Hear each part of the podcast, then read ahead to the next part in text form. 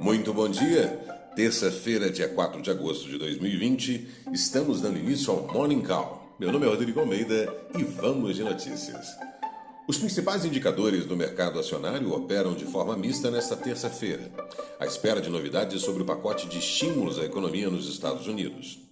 No Brasil, o Ministério da Economia elaborou uma proposta para criar um novo imposto sobre pagamentos eletrônicos aos moldes da antiga CPMF. Para angariar o apoio, a ideia é reduzir a carga de tributos sobre a folha de salários, o que também incluiria a redução do valor depositado no FGTS e do corte pela metade da contribuição para o Sistema S.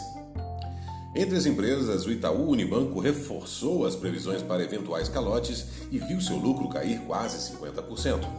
A construtora IL desistiu do plano de abrir capital e Caixa Bradesco e PBB estudam fazer o IPO da bandeira Elo. Confira os destaques. Bolsas mundiais.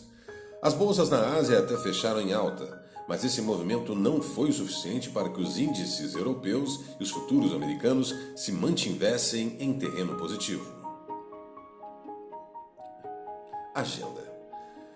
Na agenda, o índice de preços do consumidor, o IPC, que mede a inflação na cidade de São Paulo, subiu 0,25% em julho, desacelerando ante o crescimento de 0,39% observado em junho, mas ganhando ligeira força em relação à alta de 0,22% registrada na terceira quadricemana do mês passado, segundo dados publicados nesta terça-feira pela Fundação Instituto de Pesquisas Econômicas, o FIP. Nova CPNF. O plano do ministro da Economia, Paulo Guedes, para a criação de imposto aos moldes da antiga CPMF inclui a redução pela metade dos tributos pagos pelas empresas sobre a folha de salários, segundo o jornal Estado A Folha de São Paulo. O objetivo é reduzir a resistência no Congresso sobre a criação do novo imposto. Meio Ambiente.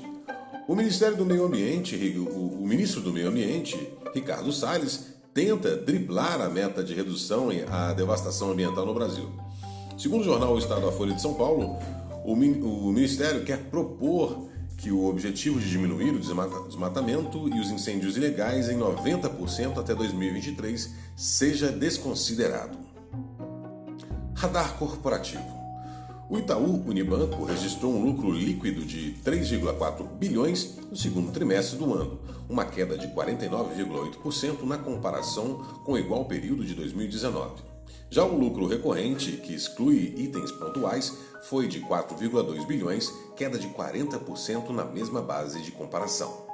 Esse foi o Morning Call. Encontro todos vocês amanhã no mesmo horário. Tenham todos um excelente dia e até lá.